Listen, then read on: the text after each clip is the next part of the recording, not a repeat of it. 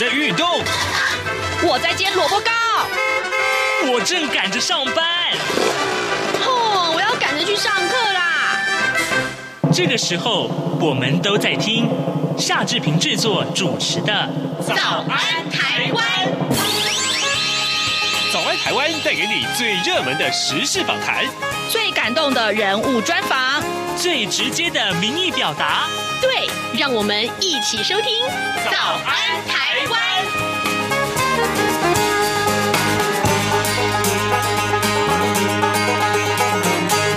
早安，台湾！我是夏志平。今天是二零二二年的十一月三十号，星期三。哇，今年的前十一个月，今天是最后一天了呢。哦，今年只剩下明天开始的这一个月了哟。好，今天呢，志平所为您安排的访谈单元呢，是在我们待会儿要跟美国之音白宫记者黄耀毅啊再度的连线，这是第二次啊，这个月的第二次跟耀毅的连线了。为什么呢？因为呢，呃，在最近我们。发现中国大陆在呃最近所爆发的所谓“白纸革命”啊，还有呢，就是当然了，呃，美国在这个其中选举之后有一些新的情势，所以待会儿我们要跟耀义连线，一块来聊一聊这些话题啊。好，在跟耀义连线之前呢，志平有一点点的时间跟大家说一说各平面媒体上面的头版头条讯息。我们首先看到《中国时报》，《中国时报》今天把呃孙小雅啊的的这个发言放在这个头版头条。呃，孙小雅是谁呢？她是美国在台协会的台北办事处的处长。她昨天召开了记者会啊，她说，避免战争是所有政策制定者、利害相关者与外交官的共同责任。那战火造成了惨绝人寰的悲剧，如同正在发生的乌克兰战争，所有的人。应该啊，竭尽全力去避免战争的发生。啊，孙小雅她是在去年七月份抵台履新的，这是她以美国驻台代表身份主持的第二场记者会。当然了，我们首先看到，在十一月十四号的时候有所谓的啊拜习会，然后在二十六号台湾也举行了这个九合一地方选举啊。那么当然，呃，孙小雅在这个记者会里面就代表了美国政府传递了政策讯息，所以说是备受关关注。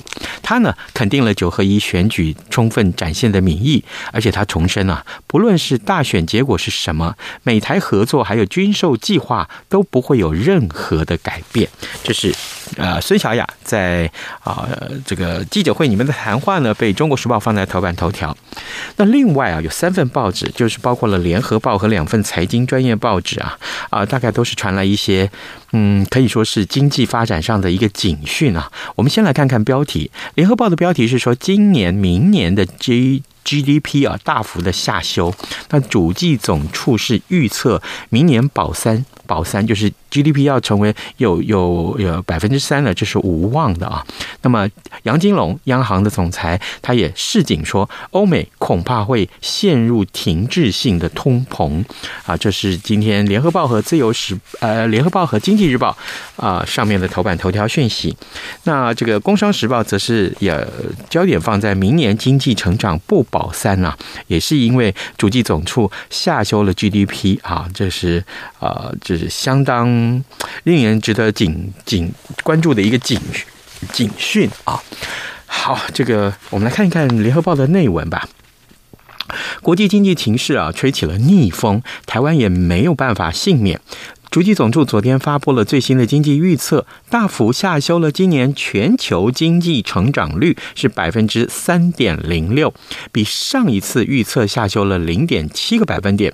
那么明年经济成长率则是从百分之三点零五下修到百分之二点七五，宣告保三无望啊！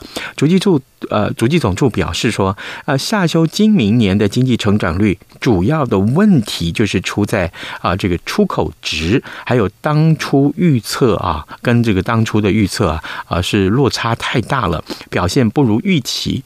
那足迹总处昨天也上修了今年的消费者物价指数，也就是所谓的 CPI，这个就是关系到大家所关系到这个物价哈。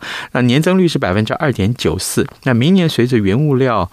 呃，这个上涨的趋势，CPI 还可望啊、降到百分之一点八六。OK。这是有关于财经方面的讯息。好，自由时报上面所为您关注的是二兵停车场的一个招弊案呢、台北市的前殡葬处的副处长王文秀，他再报索贿案。现时间早晨七点零五分十六秒了，我们先进一段广告，广告过后马上跟耀毅连线了哟。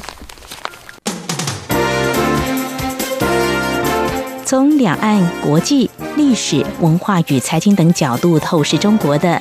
这样看中国节目，每周一到周五晚间九点三十分到十点，在中央广播电台播出。如果您对这样看中国节目有任何收听想法或意见，欢迎寄信到台北市北安路五十五号，也可以透过电子邮件的方式。节目有两个信箱：二零二零 rti 点 org 点 tw，或是。二零二零零二零三 news at gmail dot com。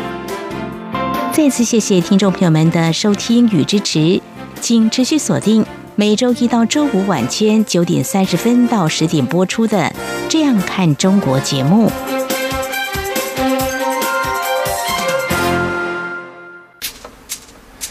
早安，台湾。正吃着什么样的早餐？吐司加火腿蛋，咬一口，然后收听中央广播电台。早安现场。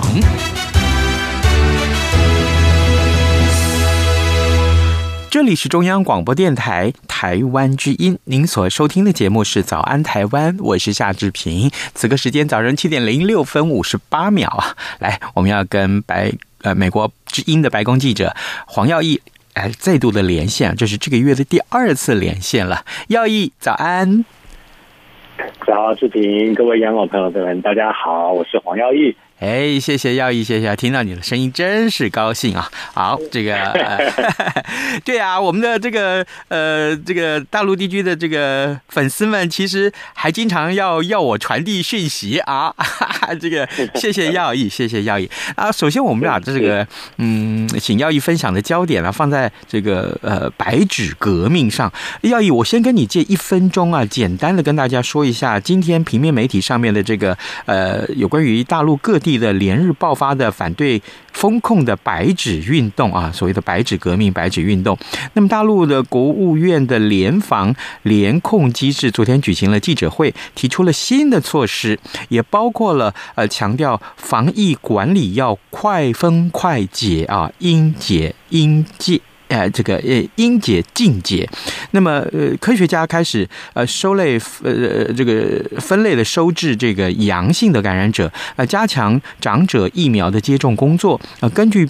病变啊，病毒的这个病变边防控边调整，最大的限度要减少对经济社会的影响等等。当然，这是回应白纸运动啊。那么美呃中共官方的回应，但是耀毅，我想请教你，其实白纸运动在台湾造成了很多很多的关注啊啊！白纸运白纸革命的这个源头，其实就是在新疆的乌鲁木齐啊，有发生过一个火灾，就造成了十个人死亡，那当中有三岁的。小孩童，呃，耀义，我想请教你，白宫对于白纸革命是不是也发表了什么样的评论，或者说你听到看到在美国的这个新闻圈里面也有什么样的呃反应吗？是，所以这个中国这个爆发了这个白纸革命呢，其实受到这个各大媒体的关注哦。所以在爆发的这个，我们看到这个新闻已经出来的时候呢，呃，很多这个社群媒体上有这样子的呃影片。就看到，包括像美联社啊，包括 CNN 都已经主动跟白宫国安会联络。嗯，那白宫国安会后来也就是发表了一个呃官方的声明，后来这个声明也被美国国务院拿去呃使用，所以就是美国政府在拜登政府对这件事情的这个说法呢，整个都是一致的，也就是那个美国是呃拜登政府是支持美国民主呃这个中国的呃。呃呃，所有的世界的各国的人民都有这样子一个自由示威抗议的权利。那么也针对这个清零政策，他的表示呢，啊，这个美国本身自己就不是一个支持清零政策这样子的一个国家，也认为清零政策是不会成功的。那所以呃，整个这个从白宫到国务院的口径是一致的。那么到了昨天的这个白宫的呃记者会上面呢，呃，这个白宫国安会的战略沟通协调官啊、约翰科比也亲自参加了。那么在上面呢，啊、他也讲了，就是说，呃，也当然也是好像被问了啦，然后他也是重复了类似的呃这样子一个口径的说法，就是说呢。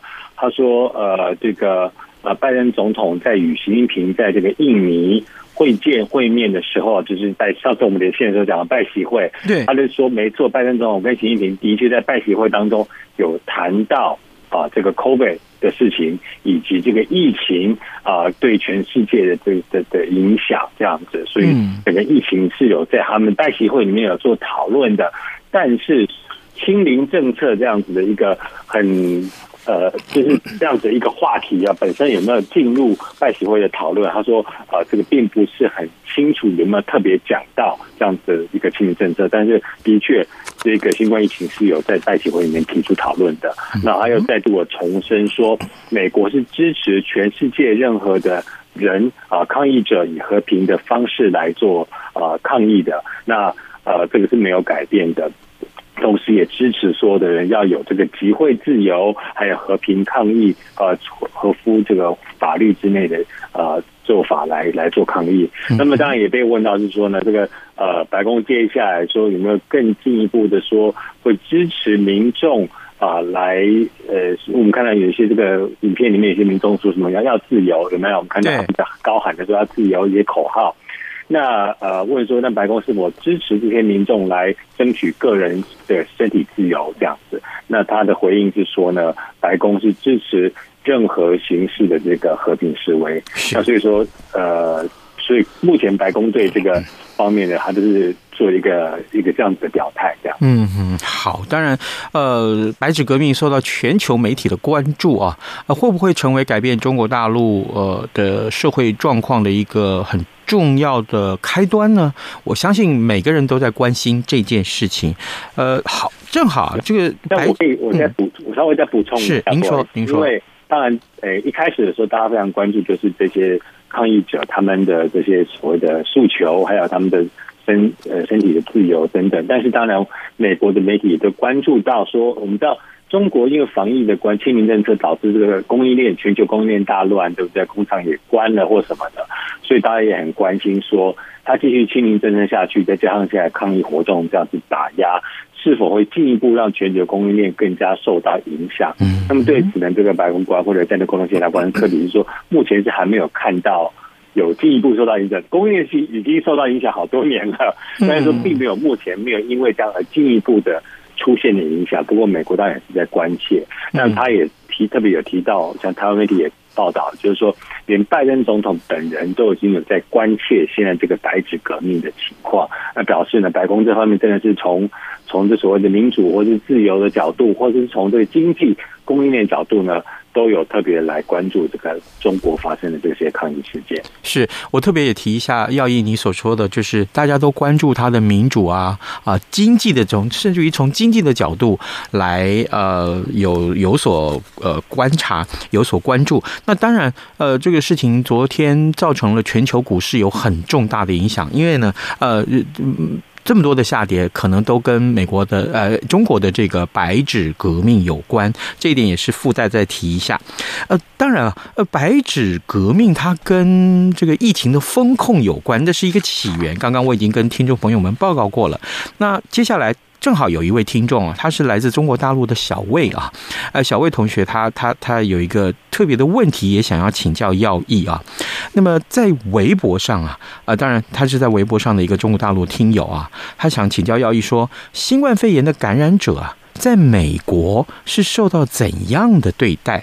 啊，他同时也也询问了志平啊，就说那在台湾受到的情况又是什么？所以来，接下来 我们就把时间给耀毅，叫请耀毅告诉我们说，一个新冠疫情之下啊，不管有感染或没感染，美国政府对他的态度，还有他的这个呃就医的情况是怎么去安排？那待会儿我也分享一下台湾的情况。耀毅，请你先。对，嗯，是。所以我们知道，当然拜登政府就是对于这个呃来防疫呢是比较呃注重的啊。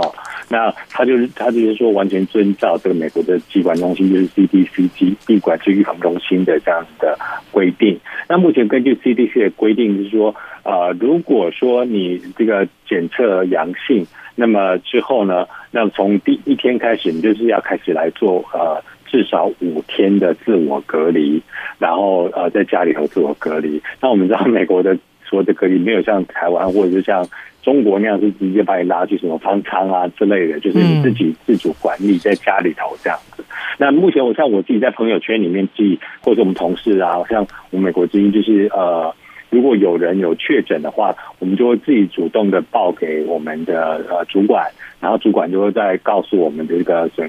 对，就是管大楼的人，他都会宣布说：“哦，我们例如说今天呃有三位同事确诊了，那他们最后一次进来办公室是几月几号的什么时候？然后跟呃，然后呃，如果有紧密接触的人、亲密接触的。”并不讲亲，就是有近距离接触者呢，已经都收到通知了。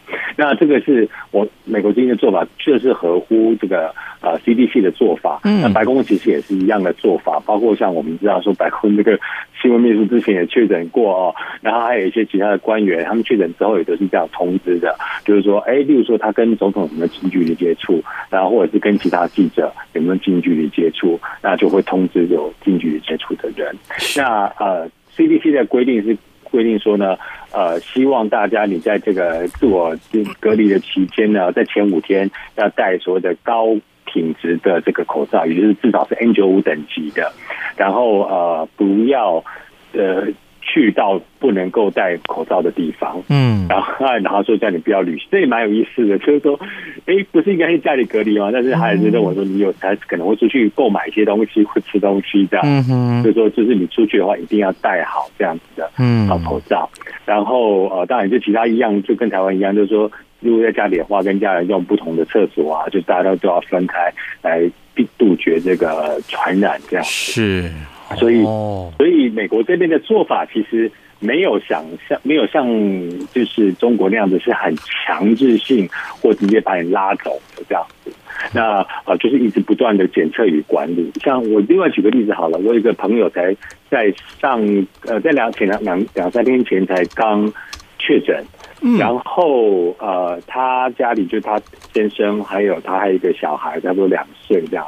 那当然，我们大家就很关切，就说哦，那你们家人怎么样？他就说哦，那就是反正就分房睡，然后啊，他先生跟小朋友就是在另外一间这样子，然后就是对继续的做检测，然后继续呃，然后再如果没有什么症状的话，就可以在家上班，然后就是以当做感冒的方式来治疗，嗯，他的这些的类似的不舒服的症状，直到检测阴性为止，这个样。哦，所以美国这边的是有对是有。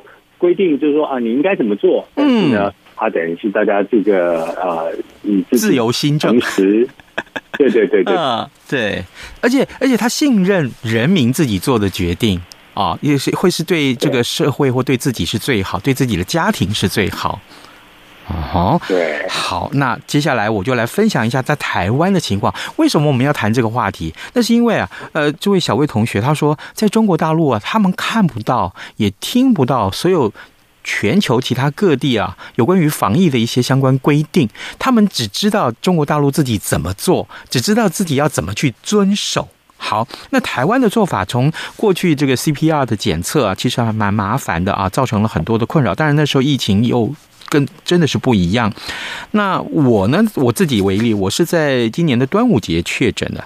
那么我快筛是阳性之后呢，于是乎我要赶快通报。那通报呢，当然有两个方法，一个就是那时候可以去医院啊去拿药。那另外一个方法就是现在已经有线上看诊了。你因为你确诊了嘛，你连出门都不行了，对不对？那你只好用这个手机啊来线上看诊。那当然了，呃，你你要把那个快筛的那个阳性的那个快筛剂啊，呃，秀给那个医生看，然后你就可以拿到药了。那如果你是在线上看诊的话，你是在家里，呃，去这个附近的药房，请家人去附近的药房拿药。那如果你只有一个人住怎么办呢？打电话给药房，药房还可以帮你送药。好，那么七天之内啊，这个呃，如果你呃快筛成为阴性之后，你就解除隔离了，可以出关了。好。然后呢，于是乎，其实这个措施看起来还蛮宽松的了啊。我自己自己因为经历过，那九月份开始，其实有很多的开放国境的一些相关的措施。尤其我特别要提的是，今天啊，今天是全民台湾啊全民戴口罩的第五百五十五天。然后呢，明天开始，台湾就要这个。对于口罩室外的这个呃呃戴不戴口罩的规定就要解封了，也就是说明天开始，也许你走在街上啊啊，这个凌晨十二点开始了，你走在台湾的街头上，你就看到有人可以不用戴口罩，当然。如果你是室内，还是要戴口罩。这个昨天我们都跟听众朋友分享过。好，小魏同学，我不知道你对于我们的节目啊，我我们请耀义啊，但是志平我自己，我们分享了美国跟台湾两地对于呃这个新冠肺炎疫情啊，我们这个呃相关的一些呃规定是这样去对待的。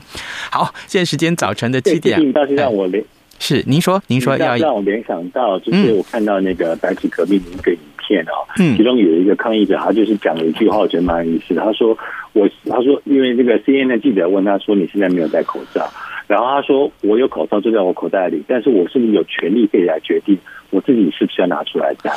所以我觉得这个就是，哎，好像在就是中国跟美国这边不大一样。美国这边其实我出门我都会随身把我的口罩放在口袋或者包包里面，但是我就是看情况来决定说。”是不是应该拿出来戴，保护自己也保护他人？这样。嗯，好，这真的是非常重要的一个精神。我相信，呃，不光是小魏同学啊，这个在中国大陆的其他的听友，如果听到的话，应该心里面也会有所醒思的啊。现在时间早上七点二十一分三十一秒了，各位听众，我们今天为您连线的是美国之音白宫记者黄耀毅。我们请耀毅呢，在节目中再多来跟大家分享有关于哦这个白纸革命开始呃这两天的这个震撼中国。大陆的新闻，那当然，呃呃，目前中共官方啊，大概就是呃推新的一些相关的。快封快解啊，应解尽解的这个呃呃防疫的一个新措施，来回应白纸革命。那当然，我们也看了一下台湾跟美国两地啊，有关于新冠肺炎疫情的这个感染者怎么样受到的对待。要以接下来我们还有一点点时间啊，我我我们简单的先谈一谈这个美国其中选举之后，这个两两院选举的结果，其实呃对于嗯拜登总统未来在国会上的运作有没有什么样的影响？是，所以我们知道，呃，上次我们拜习会连线的时候就说过了，拜登总统那个自己自己讲说，他说这个因为这个选举选的还算不错啊，就是没有输到那个脱裤那样子，嗯，像以往那样子，所以甚至甚至现在我们看参议院民主党，甚至可能会比以前还多一席，然后所以本来是本来是怕说之前说什么红潮会这个重启，然后这个。参院跟众院都会这个呃拱手让人，结果没想到呢，现在这个呃参议院因为还有乔乔治亚州啊、呃、还在二轮选举，所以有可能民主党还会再拿一席。那在参中呃众议院的部分，民主党目前是两百一十三席，共和党拿了两百二十席，现在差七席而已。所以这个就有很多运作的空间，例如中间可能要跑票啊，或者是一些议题或取得共识的话，那你共和党只是一个非常弱势的一个多数而已。那所以对于拜登总统来讲，这当然就是一个好现象。那么其实他已经在昨天就已经呃，这个一大哎，今天早上一大早十点半的时候，就先跟一些国会议员请到白宫来跟他们来。聊一下，就是说他接下来未来两年要来推动的一些议程。那我们也知道说，诶，表示他现在已经蛮有自信的啊，就是认为说，诶，其实我是有议程，还是可以继续推动的，而不是说呢，我接下来什么东西都做不成。所以看得出来，就是说，呃，目前拜登总统他在过去两年所他要推广的一些，包括是呃一些经济上的投资。对未来，或是供应链的重组，或者是对制造业的这个啊投资，对这个再生能源的投资，然后当然还有一些像我们讲过台湾、新疆啊、乌克兰等等，所谓民主价值的坚持。那么我相信他在过去两年啊，他靠着他呃这个民主党在两院的多数，到现在呢看起来也没有输到那么惨的情况之下，他会继续的来试图呃推进啊。在过去两年已经开始开启了议程，这样。嗯，好，但这个话题是一个延续性的话题，有空我们再请耀毅多跟我们聊一聊。耀义，我们还有一点点时间，我们来聊一下轻松的话题好了啊。哎，前一阵子过感恩节嘛，这现在接下来又要过了这个圣诞节了。呃，美国人当然重视圣诞节，我知道。那白宫对于圣诞节的布置的今年的情况如何？是。所以呃，上个礼拜当然感恩节，拜登就是如这个美国的一个传统，赦免了两只火鸡，叫巧克力与脆片，然后 chocolate chip。然后，所以我们刚刚讲到拜登这种议程，所以马上就看出他的心里在想什么。因为他在致辞的时候说：“我今天来赦免 chocolate and chip。”那为什么？其实他们不应该呃，他们还可以把它取名叫做 science chip 啊。那 science chip 什么？脆片？他说你可以叫它晶片。因为晶片不就是他通过一个晶片法案吗？对，他其实他就是在开这个谐音的玩笑，好嗯，那是表示你可以看得出来，即使在上面火机的情况之下，发现这种还是心心心念不忘的这个所谓这个晶片的供应链啊，嗯、就是说，哎，我想要来赦免晶片这样子，所以你可以呃，这个也蛮有意思的，从这个轻松的感恩节火鸡也可以看得出来，他这。关注的是晶片，那当然也可以关注到说，其实他今天就去了这个韩国 SK 半导体的工厂。那么下个礼拜呢，这个台积电要来这个这边有一个移机移机设厂的这个仪式。是。那台湾方面是报道说，有可能他跟拜登总统跟那个佩洛西都都可能会出席。嗯。那我已经追白宫追了好久了，然后现在就是说。是有可能，但到底去不去，他还不愿意告诉我们这个样。子嗯嗯，OK。那圣诞节呢？喂，要义是富人办公室。对，他这个推就是公布了圣诞节最新的这个今年的主题，叫做 “We the People”，我们人民。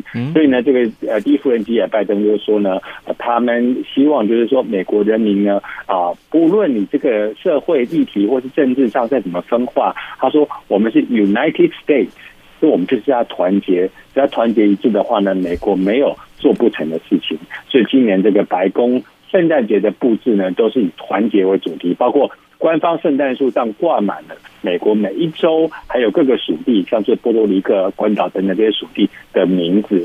然后白宫正厅的玄关也都有这个彩带，上面也都是悬挂了各州跟属地的名字。所以他非常强调，就是呃，这个在圣诞节这个时候呢，美国人要特别团结。那我们知道圣诞节跟台湾的三节是一样啊，嗯，就是也是大家这个合家团圆的日子。嗯，所以他也是借这个机会告诉他说呢，你在。